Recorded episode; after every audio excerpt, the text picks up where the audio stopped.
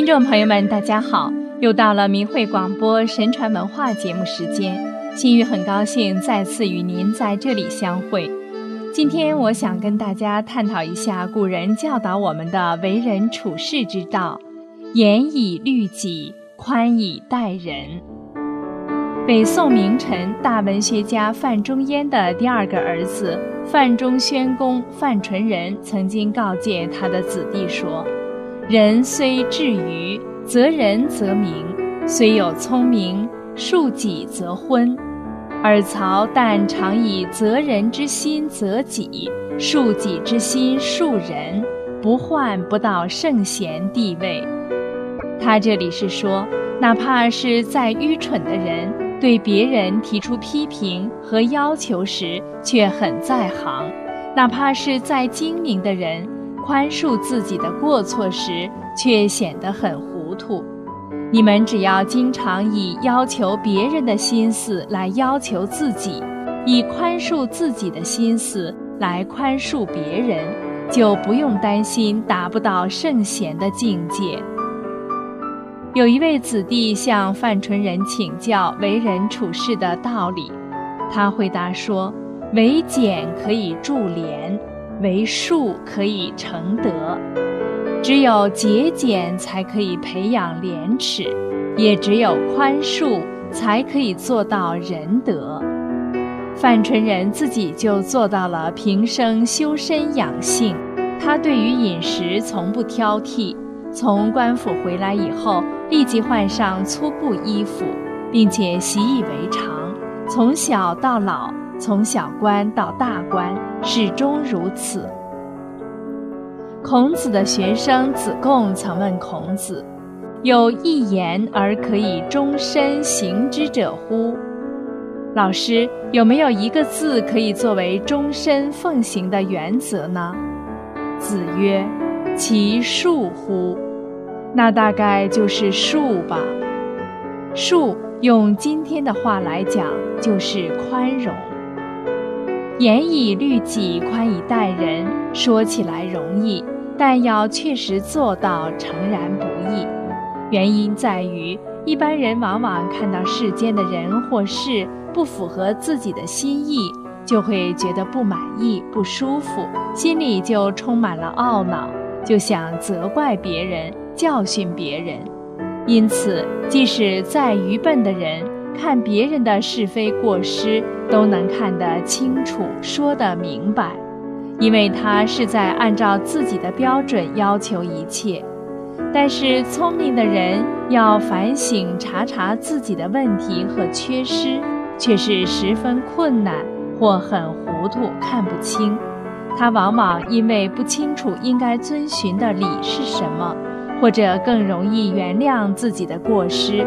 或者下意识的要为自己辩解开脱，因此范纯仁告诫子弟：德行成就的关键就在以用责人之心责己，恕己之心恕人。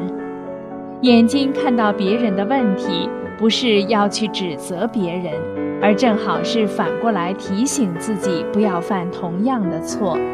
能够做到这样。自己才能提升境界。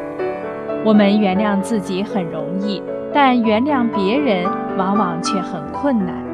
能够把原谅自己的心拿来原谅别人，如能这样做，就不愁达不到圣贤地位了。这是对严以律己、宽以待人最好的阐释。通常我们都会讲很多大道理来掩饰我们的烦恼，看到人家的过失，觉得自己很了不起。像这样在德行上要进步是很困难的。德行上修持的第一步，要努力看自己的是非过失。学了道理，拿来衡量别人的对错很容易，用来反省自己就非常困难。需要用很大的勇气和力量，而且只在道理上打转，认识到自己应该如何做，但那还是不管用，还必须去身体力行，真正做到。所以遇到矛盾和困难，要改的永远先是我们自己，不要批评埋怨他人。若我们能够时时关照、省察自己，并且能用宽容的心包容他人的过失，不仅自己可以增长德，也才有可能影响他人。所谓的身教重于言教是也。那么，与朋友相处之道，是不是看到别人的不足也不必指出，等他自己认识到好了呢？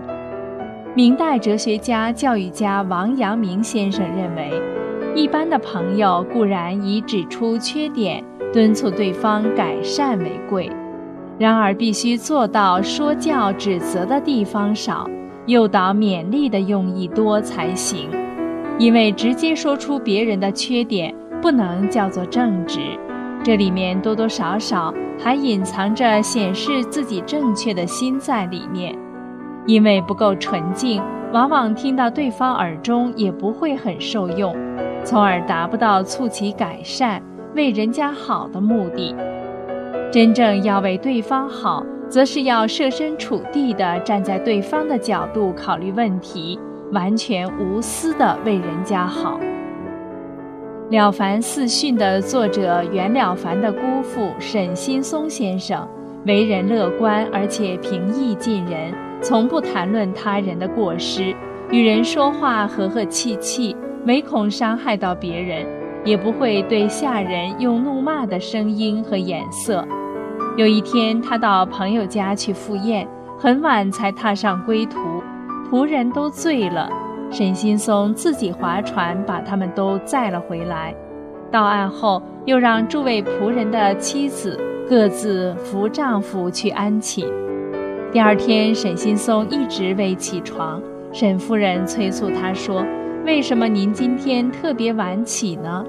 沈新松答道：“如果我早起，恐怕仆人们看见我会心生惭愧，不如等他们都下田工作后。”我再慢慢起来也不晚，能做到如此为他人着想，实难能可贵。沈夫人也是厚德之人，未曾疾言厉色。一次，她的儿子染病，沈夫人亲手放置了一碗好酒在桌子上。仆人文成从外面进来，顺手将那碗酒倒在庭院里。沈夫人询问他原因，他回答。我以为是茶，沈夫人却说：“你不知道，怎能责怪你？从今以后，凡事要仔细，许多粒米也难做成一滴酒啊。”文成颇感羞愧，沈夫人的寥寥数语比打骂还有效。又有一次，一个小孩端着瓷盘，不小心在厨房翻落，他母亲责骂于他。沈夫人见后立即阻止他，并且说：“这不是故意的，怎么可以责备他呢？只要把碎片扫干净，不要留下来伤害别人的脚就行了。”沈夫人用一颗善良包容的心对待对方的过失的态度，必定在失误者的心里埋下一颗善良的种子。有一位田宝坐船来探病。沈夫人为他准备酒食，送他坐船的钱，并且估算他所送礼物的价值，然后加厚回报他。沈夫人对此解释说：“贫穷的人来探病，一片好心就够了，岂可让他再赔本呢？”沈新松夫妇的高德善举积了厚德，也为后代子孙树立了榜样。后来，他的儿子沈科、孙子沈道元也都考上了进士。所以，秉承严以律己、宽以待人的态度为人处事，一生都将受益无穷。让我们共勉之。好了，听众朋友，今天的神传文化节目就为您播送到这里，我们下周节目时间再会。